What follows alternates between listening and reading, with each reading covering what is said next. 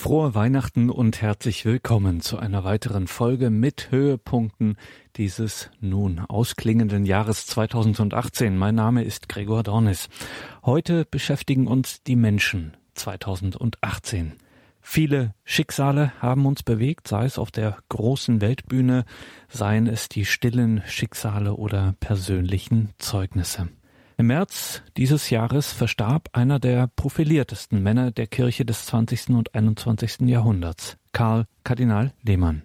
Weit über die Kirche hinaus und weit über Deutschland hinaus verlor die Welt einen herausragenden Theologen, der später als Bischof von Mainz, langjähriger Vorsitzender der Deutschen Bischofskonferenz und römischer Kardinal die Kirche unserer Zeit maßgeblich mitgeprägt hatte.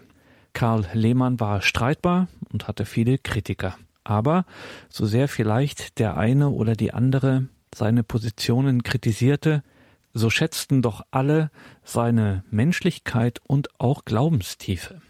Monsignore Joachim Schrödel, Priester des Bistums Mainz und zwei Jahrzehnte Auslandsseelsorger für die Deutsche Bischofskonferenz in Kairo, Monsignore Schrödel erinnerte sich bei uns an seinen langjährigen Bischof und väterlichen Freund Karl Lehmann.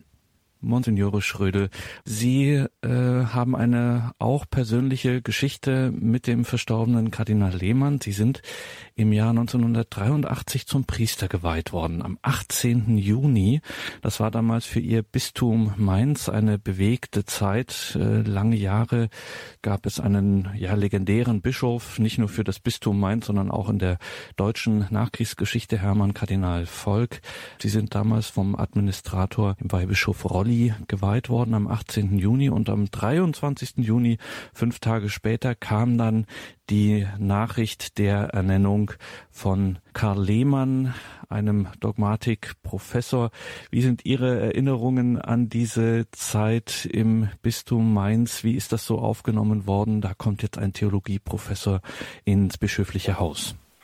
Karl Lehmann war ja kein Unbekannter für das Bistum Mainz.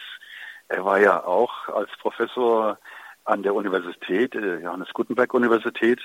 Und wir kannten diesen jungen, dynamischen Professor äh, sicherlich vor allen Dingen aus der Begegnung zum Domjubiläum.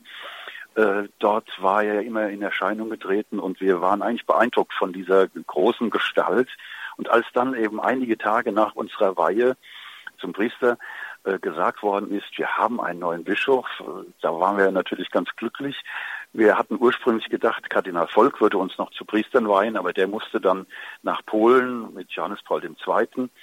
Und äh, deswegen hat uns der Diözesanadministrator geweiht. Und nun kam also diese große Erfahrung, wir haben jetzt einen neuen Bischof, aber wir haben dann etwas äh, naiv halt auch gesagt, prima, wir sind aber vor dem Bischof geweiht. Wir sind jetzt schon Priester, er muss jetzt erst noch zum Bischof geweiht werden.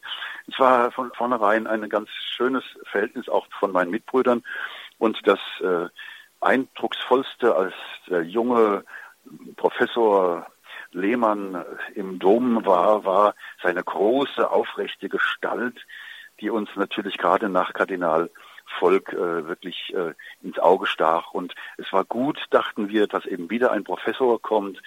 Und wir kannten ihn ja eben auch schon von einen oder anderen Veröffentlichungen.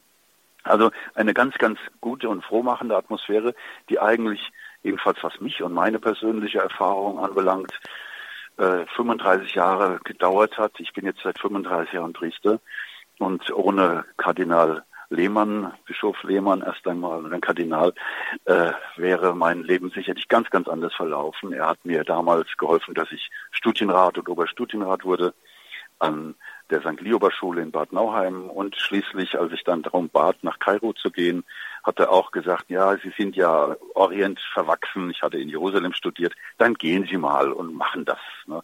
Also er war immer offen für Vorschläge und hat mir dann schließlich auch noch geholfen, als die Deutsche Bischofskonferenz beschlossen hatte, die Stelle hier in Kairo zu schließen, äh, hier bleiben zu können, weil er gesagt hat, ich habe dann eine Möglichkeit, wenn Sie das wollen, dann pensioniere ich Sie, dann können Sie weiter in Kairo bleiben. So bin ich jetzt also schon in meinen 64 Jahren, die ich bald vollende, vier Jahre pensioniert, aber ich arbeite hier weiter und danke Tag für Tag noch dafür, dass der Herr Kardinal mir diese Sache ermöglicht hat, nicht nur mir, sondern eben auch unserer Gemeinde hier in Ägypten.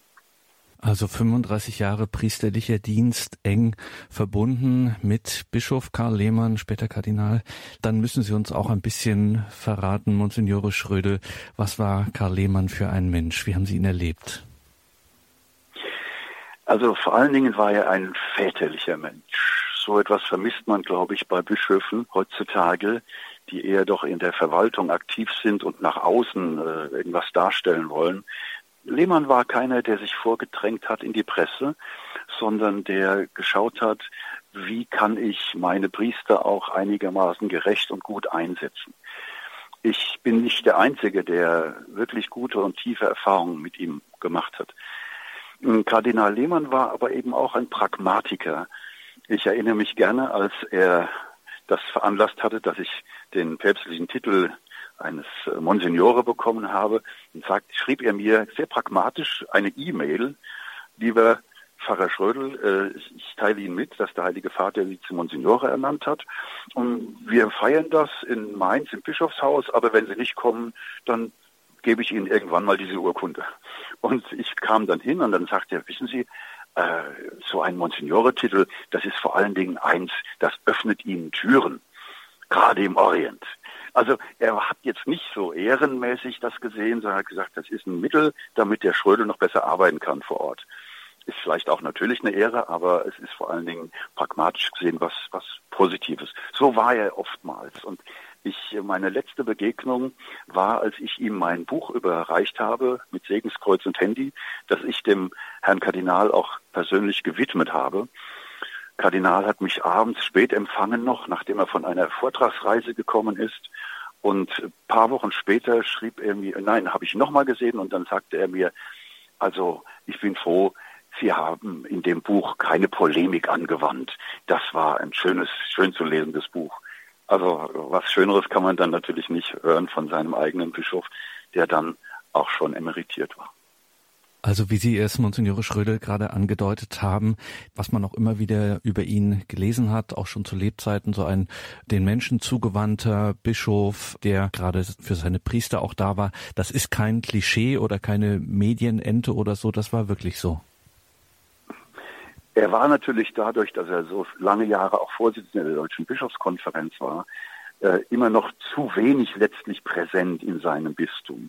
Er hat die Fäden der ganzen deutschen Bischöfe in den Händen gehabt und wusste Zugänge zu schaffen bis hin eben auch zum Vatikan. Er ist auch ein Kirchendiplomat gewesen, aber immer äh, mit dem Blick auf die Nöte des Menschen, würde ich das mal so formulieren. Man konnte auch trefflich mit ihm streiten. Das habe ich eigentlich auch immer wieder erfahren, dass er gesagt hat, Herr Pfarrer Schrödel, hier bin ich anderer Meinung zum Beispiel. Sie wissen vielleicht, ich zelebriere gern den alten Ritus, also den vor dem Konzil noch äh, gebräuchlichen Ritus. Das hat er gesehen, hat es wahrgenommen, äh, hat aber gesagt, ja, also, mh, hm, ja, man muss das doch nicht immer machen, man kann doch auch und so. Aber wir, wir sprachen miteinander ganz, ganz brüderlich und nie irgendwie in einem Befehlston hätte ich irgendwas äh, hören müssen, sondern immer überlegen Sie es mal, machen Sie weiter so. Und jedes Mal, wenn ich ihn getroffen habe oder vielleicht auch nur am Telefon mit ihm gesprochen habe, hat er auch ganz pragmatisch gesagt, na, Monsignore, leben Sie noch. Das war eigentlich ein schönes, schönes Solidaritätszeichen, denn er weiß natürlich auch, dass wir hier in Ägypten jetzt nicht unbedingt äh, nur eitel Glück und Sonnenschein haben, sondern es auch manchmal sehr herausfordernd ist. Also er hat teilgenommen an dem, was ich hier gemacht habe. Und zwar der einzige Bischof wirklich, der immer und immer für mich äh, zum, zum Gespräch bereit war. Gibt es etwas, abschließend gefragt, Monsignore Schröder, gibt es ähm, etwas, wo Sie sagen, da war Karl Lehmann durchaus auch ein Vorbild für mich, der hatte eine Stärke, wo ich mm, ja vielleicht auch eher ein bisschen äh, Schwäche hätte und äh, diese Stärke ist mir Vorbild. Ja, äh, das ist natürlich sehr persönlich jetzt auch, aber man tendiert dazu, gerade jetzt, wenn man mal über die 60 ist, ich tendiere dazu, so ein bisschen faul zu sein und zu sagen, ach, was soll das noch oder so, mal ruhig ein bisschen ruhiger treten, langsamer treten. Und das war eben bei Lehmann nie der Fall.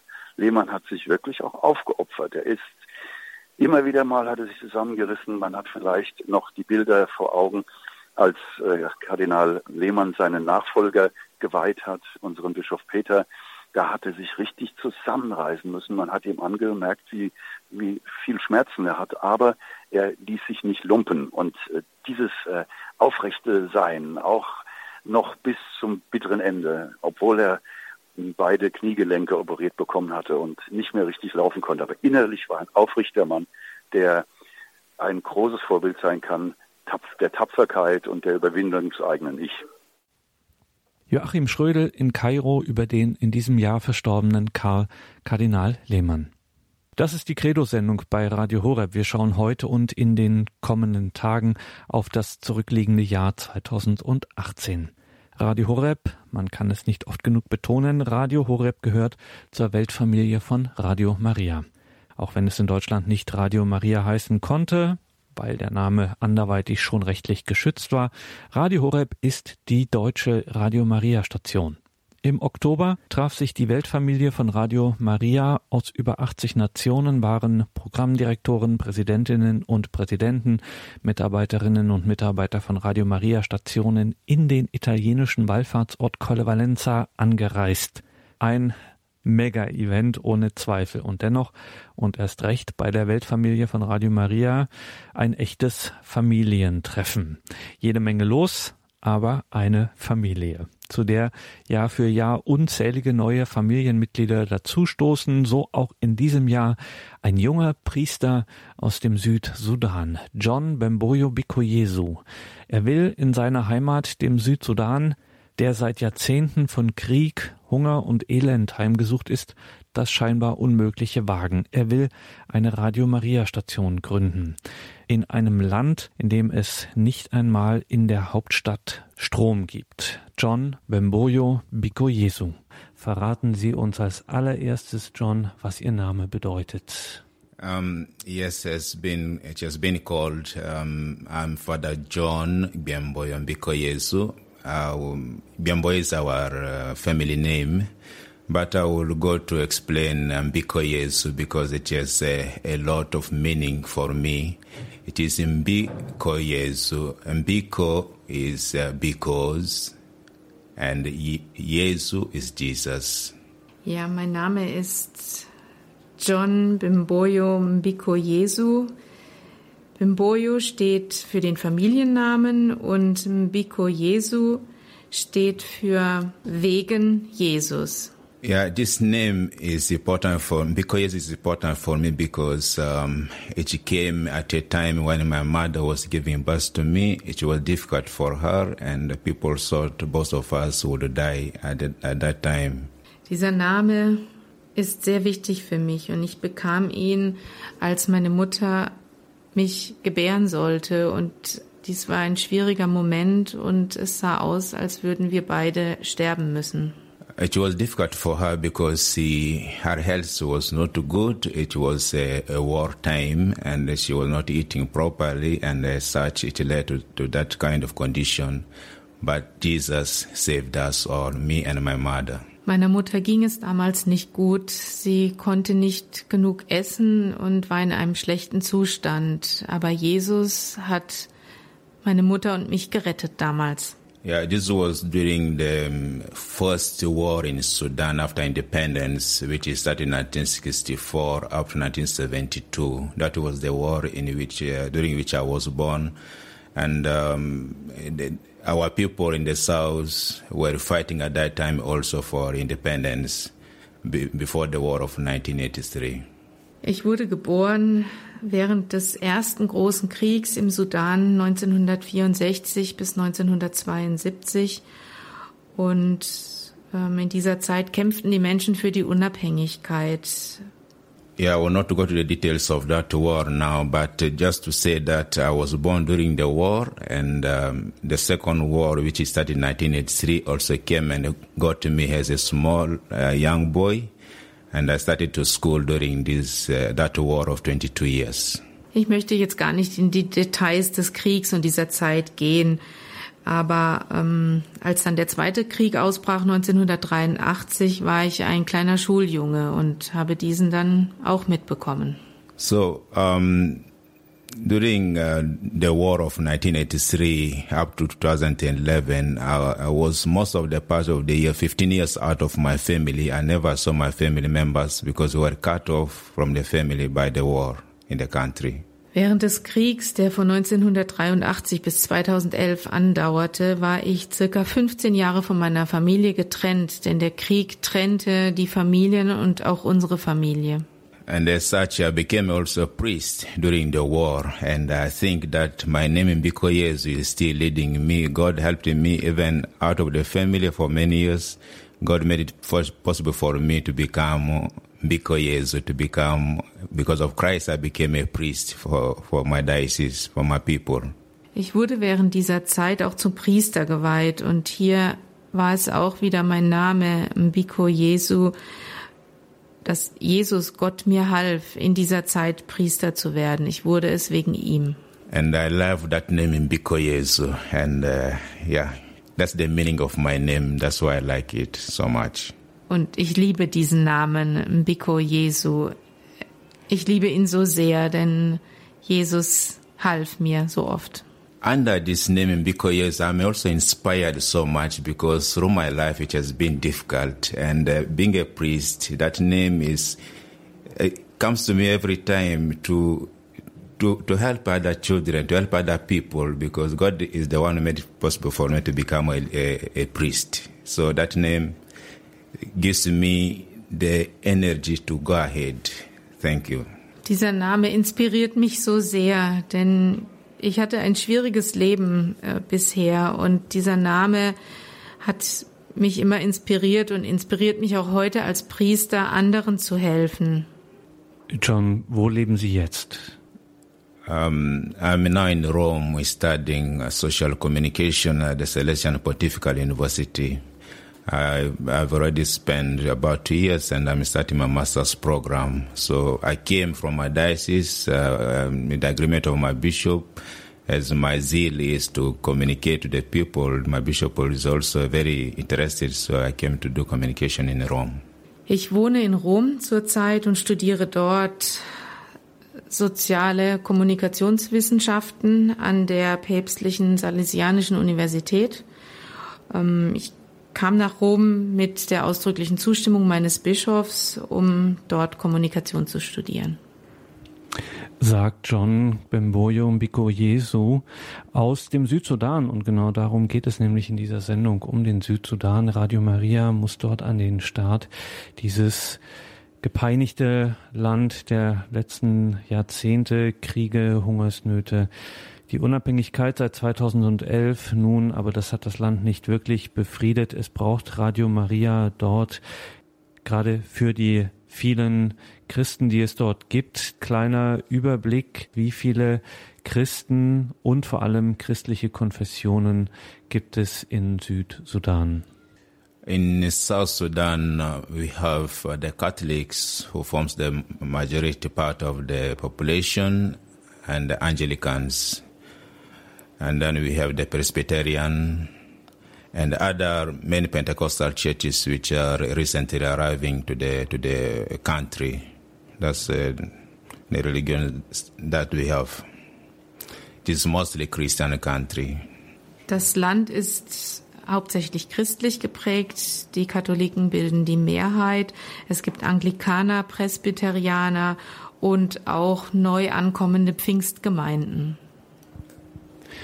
Jetzt haben wir von Ihnen, John Bemboyo Miko Jesu, schon einiges gehört über Ihre Geschichte, über Ihre Geschichte auch mit Gott, über Ihr Leben mit Gott. Was bedeutet de, der Glaube für Sie? Uh, it is a good question. Um, this uh, question um, I've grown to to learn more and have not yet re- reached the end. Faith to me is uh, believing in God and uh, doing what He calls me to do. And uh, what uh, recently have been been inspiring me as my faith is what Jesus said in the Gospel of John, chapter ten, verse ten. Uh, which says, I came so that they may have life and may have it to the full. So as a priest, my faith calls me for this, um, living my life to the full and uh, helping my community to live to the full what God has created us for? Das ist eine gute Frage. Ich bin selbst noch dabei, dies auszuloten, was der Glaube für mich bedeutet. Aber ich glaube in, an das Gute und ähm, ich glaube an Gott natürlich ähm, zuallererst und daran, was er mir aufträgt zu tun. Das will ich tun. Und so wie es in Johannes 10, 10 steht, ähm, ich bin gekommen, dass sie das Leben haben und es in Fülle haben. Dies will ich auch leben. So this faith, if we, if I'm not believing in God, then uh, my reason for existence has no meaning. And if I don't also uh, help others to live, uh, believing in God, then I'm not also doing my mission. So my faith inspires me to believe in God, and from there, then what is that uh, fullness of life on this earth? It is to do with the integral well-being of the person. So this this this uh, verse is very uh, strong for me. Für mich bedeutet, wenn ich nicht an Gott glaube, habe ich kein Leben und ähm, ich bin inspiriert von meinem Glauben an Gott, der mir ermöglicht, das Leben in Fülle zu leben und dies auch umzusetzen in meinem Leben. And uh, that's uh, basically my faith is that I profess in the Catholic Church. So my faith is uh, that we we live as a Christian community, and uh, from there we shall be able to see God, and God will also live among us. So I'm a priest and a Catholic priest for this case, and the faith that I bear is the one that Christ gave to His Church. Ja, ich glaube auch, dass wir als christlich als Christen in der christlichen Gemeinschaft leben, in der Gott gegenwärtig ist, in, in der wir Gott sehen werden. Und ähm, der Glaube ist die Basis für dieses Leben. So not to preach more theology, I would say we, my faith in action is very important. So whatever I have as a Christian, I have to pass to others, and what others have, they pass to me. And uh, all the Christian community, we help ourselves to grow together. So that is, uh, could be better to summarize it. Ja, ich möchte nicht mehr theologisches predigen.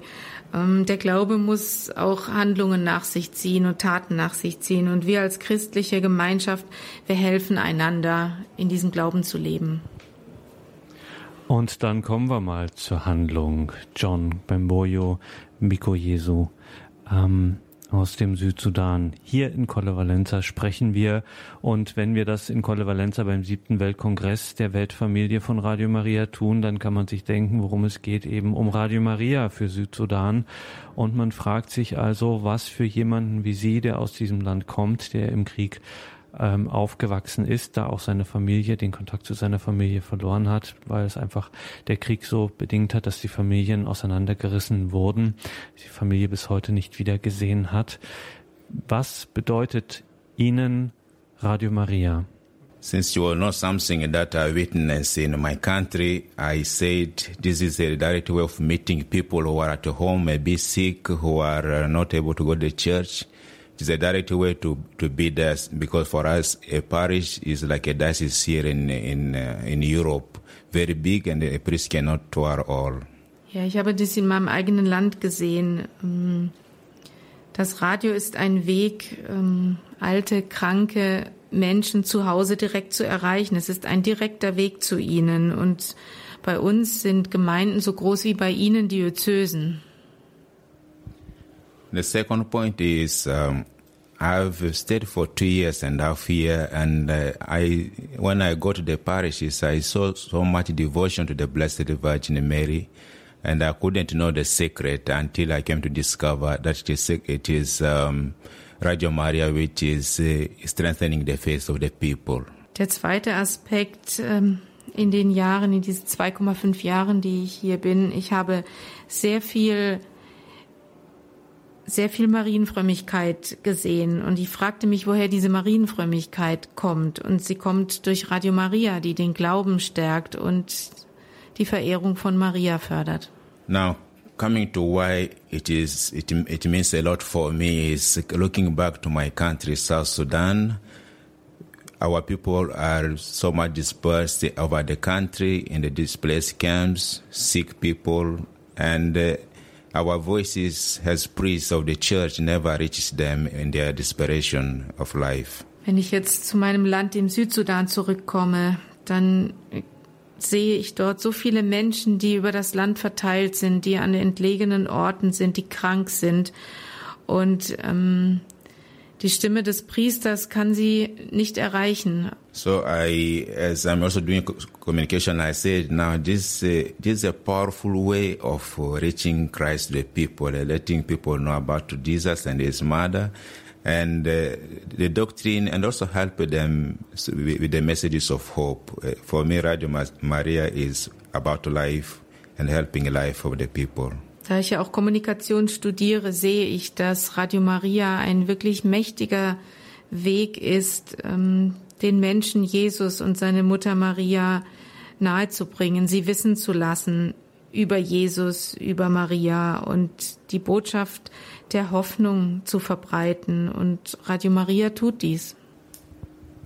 As I understand, like here in Europe, one a, a, channel of Radio Maria can cover the whole country when it is made. So if we have uh, people who can help to make this Radio Maria grand, a great radio to cover the country, so it means the central message can reach the whole country and uh, it really brings the whole country up, not only one part or this part. So a good assistant like the one we, I see here in Europe for Radio Maria, if it's done in our country to have a good coverage, then it is already a great hope for our, for our people and for us.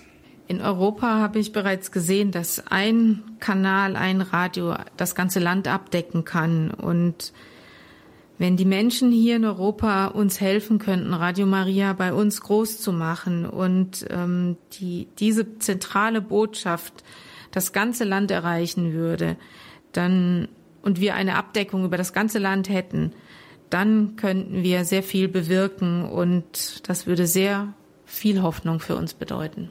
So to make it also brief, um, Radio Maria would mean for us um, to save us from the uh, kind of life support because we have been drawn away by war it could be a life support for us to come back to life and uh, continue with the life as God has willed for us to save this human family, the Catholic family, the Christian family in South Sudan.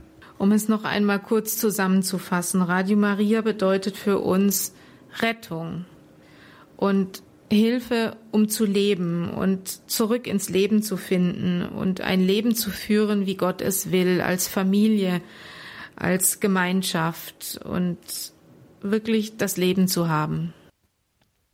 John Bemboyo Bikoyesu, ein Name, den Sie sich merken müssen. Toller Priester, der, so Gott will, im kommenden Jahr auch in Balderschwang sein wird beim Mariathon, unser nächstes Hilfsprojekt Radio Maria im Südsudan. Merken Sie sich das vor.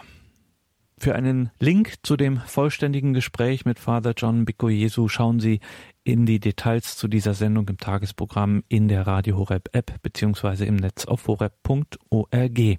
Jetzt machen wir erstmal ein wenig Musik und dann hören wir Corinna Spiekermann. Sie litt lange Zeit unter einer lähmenden Depression, bis sie eines Tages zu tanzen begann und Gott in ihrem Leben ganz neu und befreiend erfuhr. Ihre Geschichte nach der Musik. Maria Toni. Maria Toni ya bibiri na cumi na karindwi hamwe Maria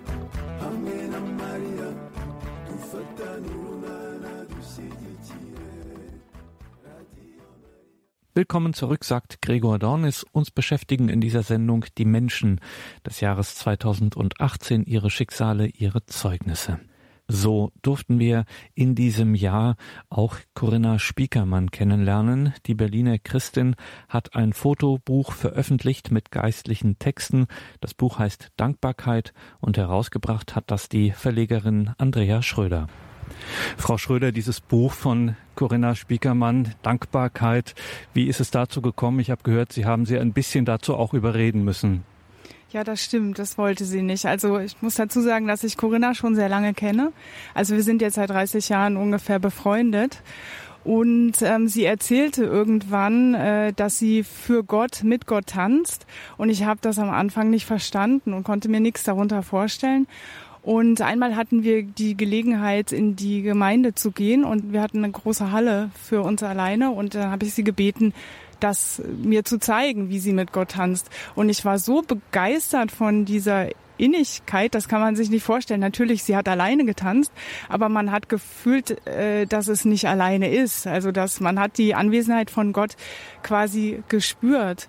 Und ähm, ich war so begeistert, dass ich sie gefragt habe, ob ich das fotografieren darf, weil ich das gerne auf Papier festhalten wollte. Und er zögerte sie und meinte, nee, natürlich nicht, es ist viel zu intim. Und dann musste ich ein bisschen überreden und habe ein bisschen Zeit gebraucht, aber zum Schluss hat sie zum Glück eingewilligt. Und das ist in Ihrem Verlagsprogramm gar nicht so außergewöhnlich. Erzählen Sie uns noch ein bisschen äh, davon, was Ihnen wichtig ist. Ich habe im Verlagsprogramm sehr kritische Themen, äh, über die manchmal auch in der Bevölkerung so nicht gesprochen wird. Also wer redet oder tanzt mit Gott? Ja, Corinna macht es und ich nehme das gerne auf. Äh, mein Mann hat selbst Selbstmord gemacht, er war Alkoholiker und äh, ich habe darüber ein Buch geschrieben, um anderen Hoffnung zu machen. Und äh, bei den Lesungen habe ich auch immer wieder das Gefühl, dass ich gar nicht alleine bin, so wie ich das am Anfang dachte, so dass ich alleine da stehe und so ein Einzelfall bin, aber das ist es gar nicht. Äh, oder ich habe auch das Thema Alkohol dann halt später aus meiner Erfahrung her heraus aufgegriffen sagt Andrea Schröder vom gleichnamigen Verlag. Wir treffen uns hier in Berlin-Schöneberg mit dem entsprechenden Hintergrund Flair. Frau Schröder, wir müssen über die Resonanz dieses Buches Corinna Spiekermanns Dankbarkeit müssen wir sprechen. Was haben Sie denn da für Reaktionen erlebt, gerade auch bei Lesungen? Ja, das sind ganz liebevolle äh, Resonanzen gewesen. Es ist so, dass Corinna das Buch nicht liest im eigentlichen Sinne, weil der Text ist ja auch relativ kurz. Das Buch lebt ja auch durch die Bilder, die Fotografien vom Tanz, sondern sie hat eigentlich die Themen getanzt. Also sie hat die entsprechende Musik, Anbetungsmusik und tanzt dazu dieses Buch. Natürlich auch mit Vorstellung der Texte. Und das berührt einfach. Die Leute sitzen mit Tränen in den Augen und schauen ihr zu. Und äh, sie wird regelmäßig nach diesen Lesungen auch gefragt, ob sie das nicht länger machen kann, also länger als eine Stunde und das ist so toll und ob sie das nicht regelmäßig anbieten kann. Und ähm, sie lehnt es oft ab, weil sie kann es körperlich einfach nicht mehr, weil es ihr gesundheitlich nicht so gut geht. Sie muss ihre Kräfte sparen und auch gut einteilen. Aber so diese Lesungen sind an sich immer ein sehr großer Erfolg.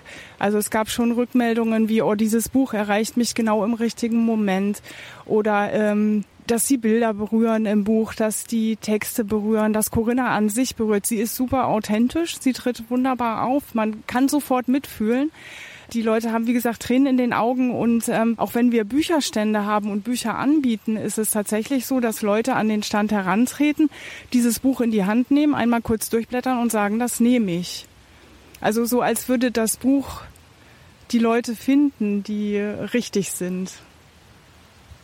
Die Menschen sind also tief berührt, bewegt, wenn sie Corinna Spiekermann erleben, wenn sie ihren Bildband Dankbarkeit vorstellt. Ich habe Corinna Spiekermann getroffen und mit ihr über diesen Band Dankbarkeit gesprochen. Frau Spiekermann, Dankbarkeit heißt dieses Büchlein. Sie gehen also damit in einer gewissen Hinsicht in die Öffentlichkeit. Trotzdem, Sie gehen mit dem, was Sie zu sagen haben, nicht hausieren. Aber wenn Sie gefragt werden, dann geben Sie schon Zeugnis. Warum machen Sie das eigentlich? Warum erzählen Sie von Ihrer Beziehung zu Gott? Ja, weil mir das so wichtig ist.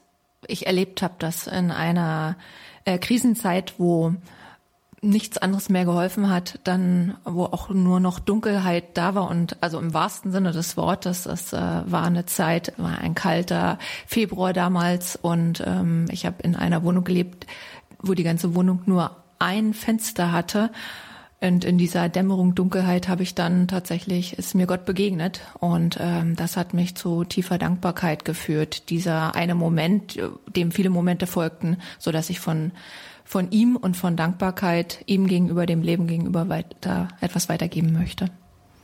Nun war es ja so, dass Gott nicht mm, vorher ihnen fremd gewesen wäre, sondern sie hatten schon, hätten auch vor diesen Tagen des Februars, hätten sie schon auch gesagt äh, oder hätten sie schon auch einiges zu Gott sagen können und über Gott sagen können. Aber hier verändert sich was. Was ist jetzt anders geworden?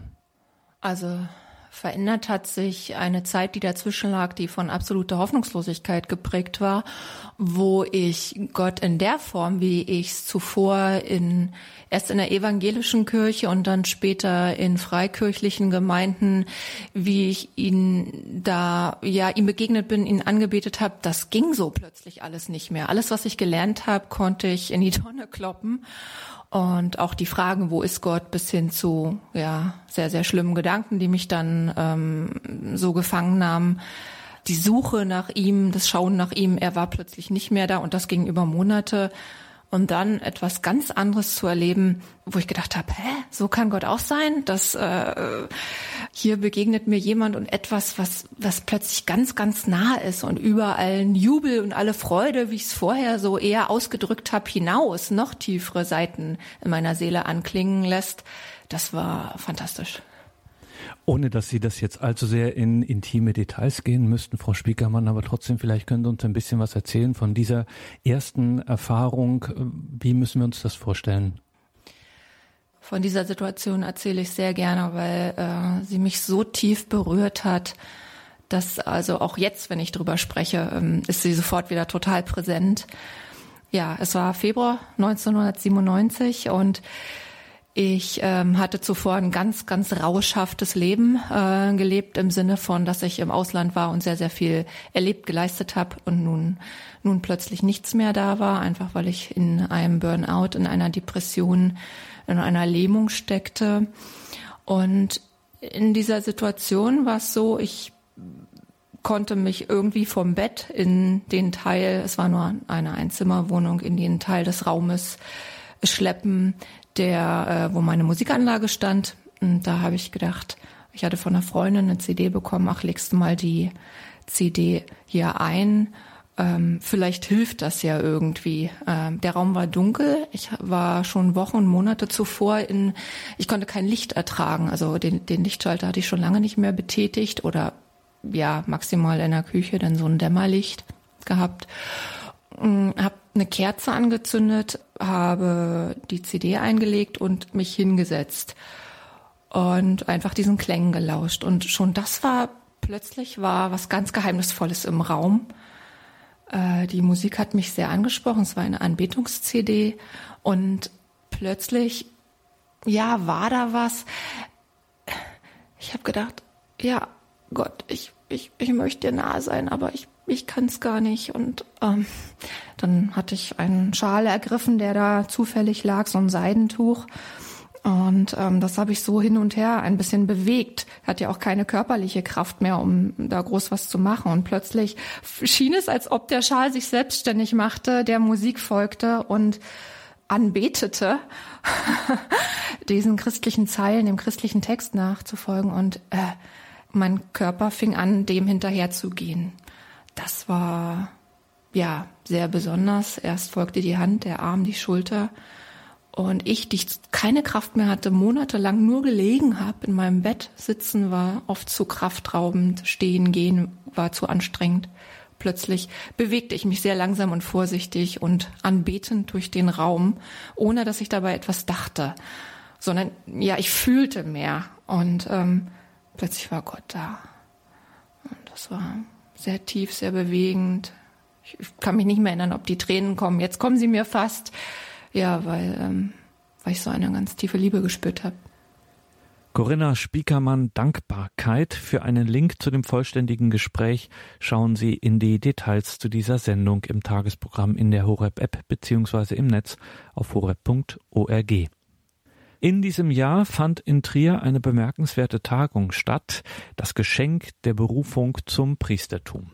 Hochkarätig besetzt debattierten Priester und Laien, Theologieprofessoren und ein Kardinal über die Zukunft des Priestertums Unter den Geladenen war auch Thomas Frings, Priester des Erzbistums Köln, der mit seinem Buch Aus Ende Amen, so kann ich nicht mehr Pfarrer sein, 2016 für einen öffentlichen Donnerschlag und leidenschaftliche Diskussionen sorgte. Ich hatte Gelegenheit, im Rande der Tagung ein doch sehr persönliches Gespräch mit Pfarrer Thomas Frings zu führen. Pfarrer Thomas Frings, Sie haben vor zwei Jahren bundesweit Schlagzeilen gemacht äh, durch Ihren Rückzug aus der Pfarrseelsorge. Das besprechen wir jetzt nicht, sondern wir sprechen hier äh, speziell auch über diese Tagung, das Geschenk der Berufung zum Priestertum. Sie haben damals in Ihrer Erklärung, die, wie gesagt, bundesweit wahrgenommen wurde, viele markante Sätze gesagt. Einer davon war, ich will nichts anderes sein als Priester. Sie sind auch studierter Kunsthistoriker, können wir sagen, ist ja auch spannend. Christliche Archäologie kennen sich aus. Nein, Sie wollen nichts anderes sein als Priester. Warum? Ähm, das, was das Priestersein für mich wesentlich ausmacht, ist Feier der Sakramente, seelsorgliche Begleitung, Verkündigung des Wortes Gottes. Das, ich predige gerne, ich zelebriere gerne. Ich habe immer in der Seelsorge vor Ort sehr viel Einzelbegleitung gehabt und äh, muss sagen, dass äh, mir das bis auf den heutigen Tag viel, viel Freude macht. Ich will nichts anderes machen. Sie waren hier auch äh, auf einem Podium geladen zur Diskussion. Die gesamte Tagung hier in Trier, das Geschenk der Berufung zum Priestertum, was waren so Ihre persönlichen Highlights?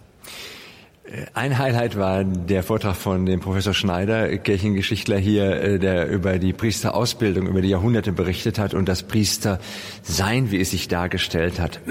Und das ist sehr erhellend und sehr beruhigend. Wenn man seine Geschichte kennt, beruhigt einen das und bewahrt vor hektischen Sprüngen.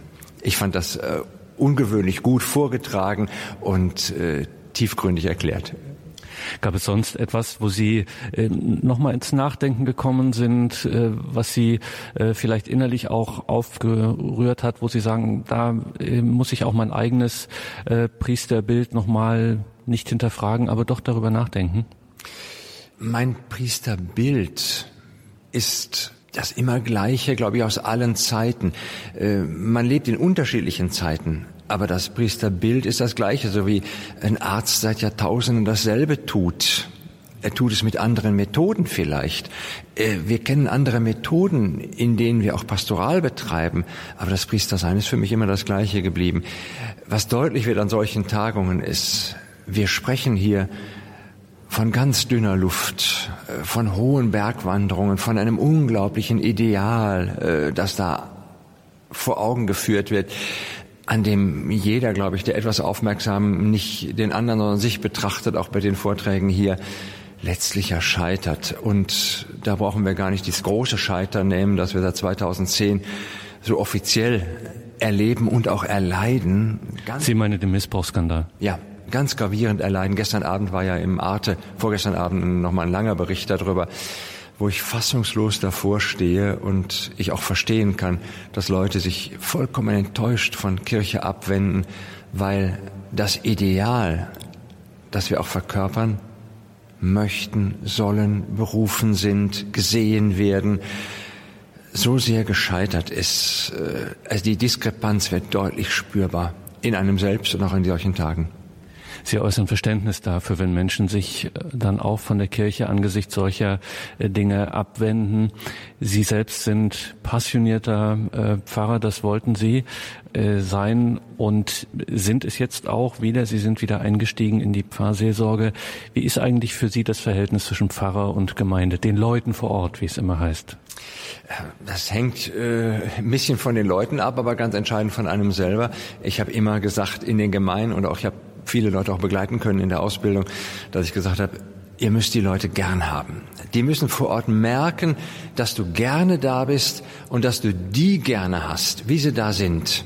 Zunächst mal. Das heißt nicht allen Recht geben und alles tun, was sie sagen, aber Gemeinde ist für mich immer noch die beste Lehrmeisterin auch des Priesterseins.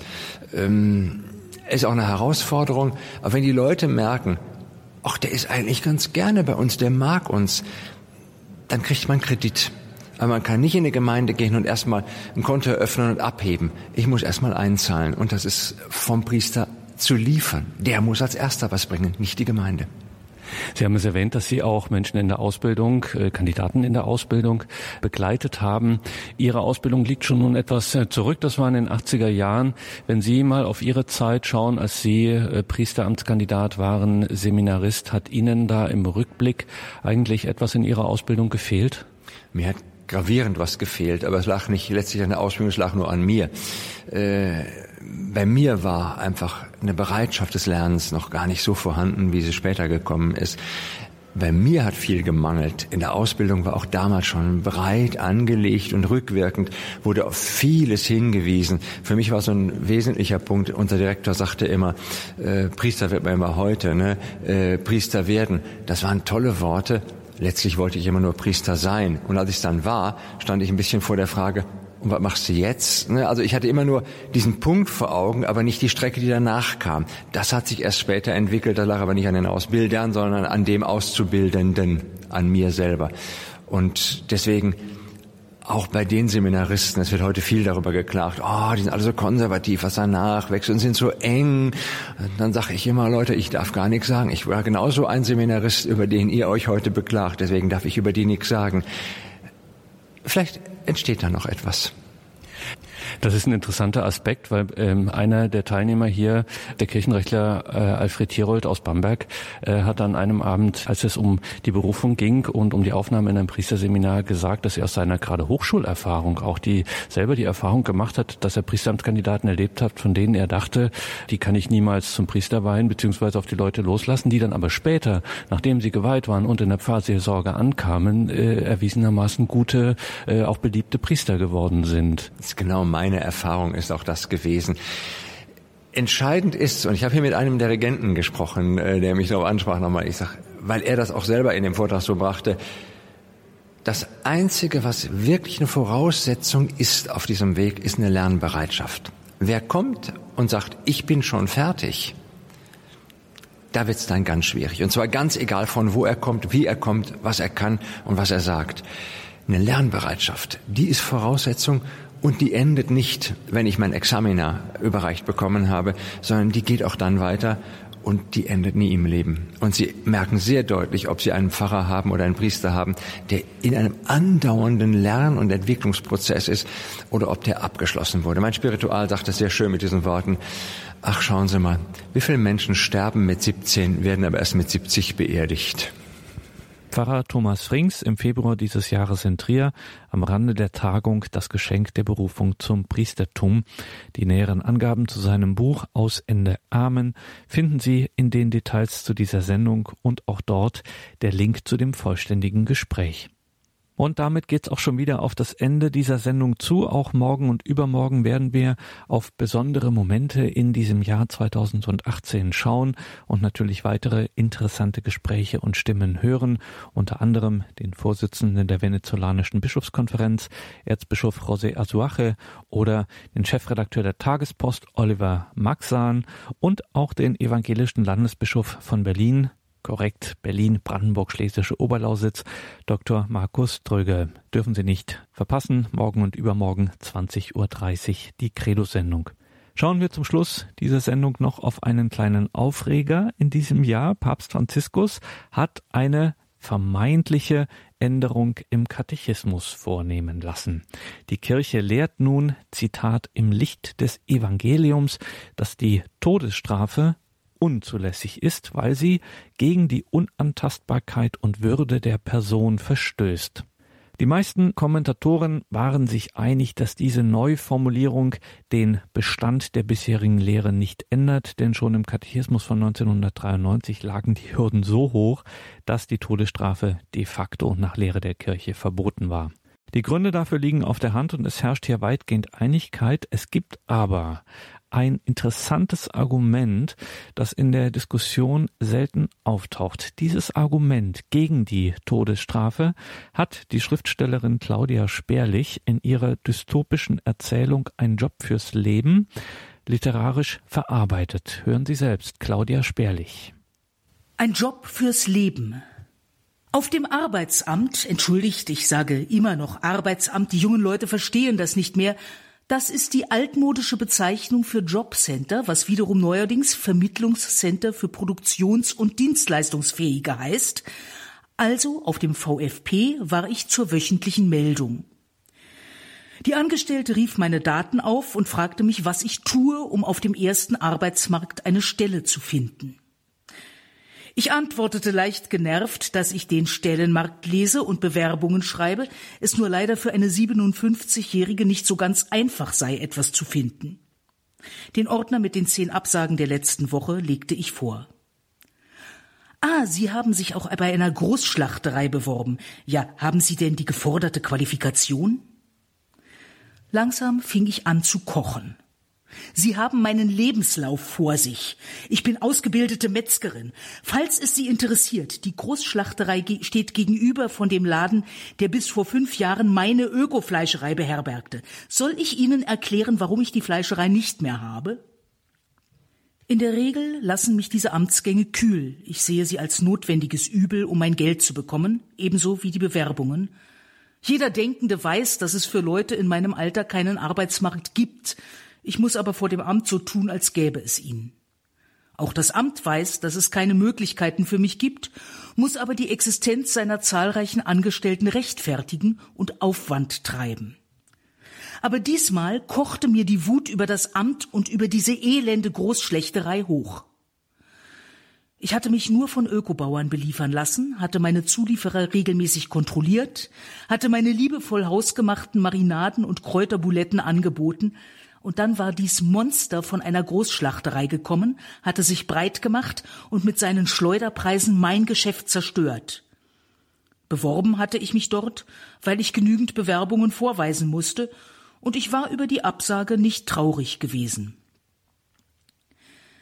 Wenige Tage später flatterte mir ein amtlicher Brief ins Haus. Ich wurde zum VfB zitiert, um über ihre Situation zu sprechen. Grimmig lächelnd las ich das Bürokratendeutsch. In der folgenden Woche saß ich wieder einmal in dem kahlen, ungelüfteten Raum, der zur Hälfte ein offenes Wartezimmer, zur anderen Hälfte fünf ohne Sichtschutz nebeneinander stehende Schreibtische beherbergte. Nach nicht einmal zweistündiger Wartezeit wurde ich empfangen. Es wird Sie freuen zu hören, dass wir eine Arbeit für Sie gefunden haben. Ich freute mich wirklich, erwartete dabei nichts Besonderes, vielleicht eine befristete Putzstelle, obwohl selbst die seit der Herabsetzung der Schulpflicht auf fünf Jahre rar geworden sind. Aber es kam noch besser. Es sei eine Festanstellung mit Tarifvergütung. Wo? fragte ich gierig. Im Justizvollzug. Das war ein leiser Schreck, aber, dachte ich, auch als Schließerin kann man menschlich sein und vielleicht sogar hilfreich, ich sah mich schon meine Georg Büchner Ausgabe an Gefangene verleihen. Die Frau am Schreibtisch schob mir ein frisch ausgedrucktes Papier zu. Das Vorstellungsgespräch ist am Dienstag 8.30 Uhr. Ich lächelte sie an, blickte auf das Papier und erstarrte. Das kann nicht wahr sein, sagte ich laut. Sie sah erstaunt und unwillig auf. Was gibt es denn? Ich holte Luft. Ich werde nicht als Vollstreckerin arbeiten. Ihre Miene wechselte von professioneller Freundlichkeit zu eisiger Strenge. Sie unterliegen der Mitwirkungspflicht. Ich werde nicht morden. Das verlangt ja auch niemand. Mord ist ja wohl etwas anderes als der Vollzug eines legalen Urteils. Hinrichtung ist Mord. Ich werde diese Arbeit nicht machen, unter keinen Umständen. Meine Stimme klang schrill. Ich hasse es, keine Gewalt über meine Stimme zu haben, aber ich kiekse immer, wenn ich aufgeregt bin. Die Wartenden in dem offenen Vorraum sahen zu uns herüber. Ein intellektuell wirkender älterer Herr nickte, eine platinblondierte junge Frau schüttelte entrüstet den Kopf, der sie begleitende Tätowierte raunte deutlich vernehmbar Kommunistenschlampe. Ich mühte mich, meine Stimme in die Gewalt zu bekommen und fuhr leiser fort. Ich habe mich jahrelang gegen diese verdammte Strafrechtsreform eingesetzt und werde mich nicht zur Henkerin machen lassen. Die korrekte Berufsbezeichnung ist bitteschön Vollstreckerin. Übrigens machen Sie sich vielleicht falsche Vorstellungen vom Berufsbild. Sie werden doch kein Richtbeil schwingen müssen. Hier lächelte die Angestellte nachsichtig.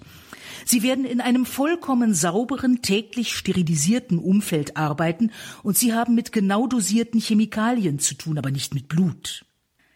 Ihr Lächeln wurde breiter. Und dann haben Sie höchsten Kündigungsschutz. Das kann ohne weiteres ein Job fürs Leben werden.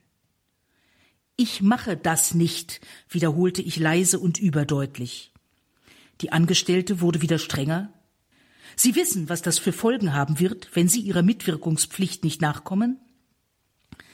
Ich nickte. Ich morde trotzdem nicht, auch nicht für Geld. Es ist kein Mord, fuhr sie mich nun empört an. Was glauben Sie denn, was für Menschen Sie dazu zu behandeln haben? Kinderschänder sind das Mörder, Perverse. Und was bin ich dann? fragte ich patzig, ohne anzunehmen, dass diese Frage auf irgendwelches Verständnis stoßen würde. Jetzt mach mal hinne, Alte, wir warten, brüllte der Tätowierte. Ich zuckte zusammen. Es hat keinen Sinn, darüber zu reden. Ich mache das nicht und Punkt. Damit drehte ich mich um und verließ das Amtsgebäude. Vorhin war die Post da. Eine Rechnung vom Zahnarzt, eine Mahnung wegen der Miete und ein Brief vom VfP. Da sie ihrer Mitwirkungspflicht trotz dringender Aufforderung nicht nachkamen, sind wir gezwungen, ihre Bezüge einzustellen. Claudia Sperlich war das am Ende dieses Jahresrückblicks mit ihrer dystopischen Erzählung Ein Job fürs Leben aus dem Erzählband Die Befreier. Danke, liebe Hörerinnen und Hörer, für Ihre Treue und Verbundenheit. Danke, dass Sie auch in diesen hochheiligen Tagen nicht nachlassen mit Ihrem Gebet und Ihrem Opfer für die Arbeit des Radios, dass wir hier in dieser Gebetsfamilie verbunden sein können. Ihnen allen noch frohe und gesegnete Weihnachtstage wünscht Ihr Gregor Dornis.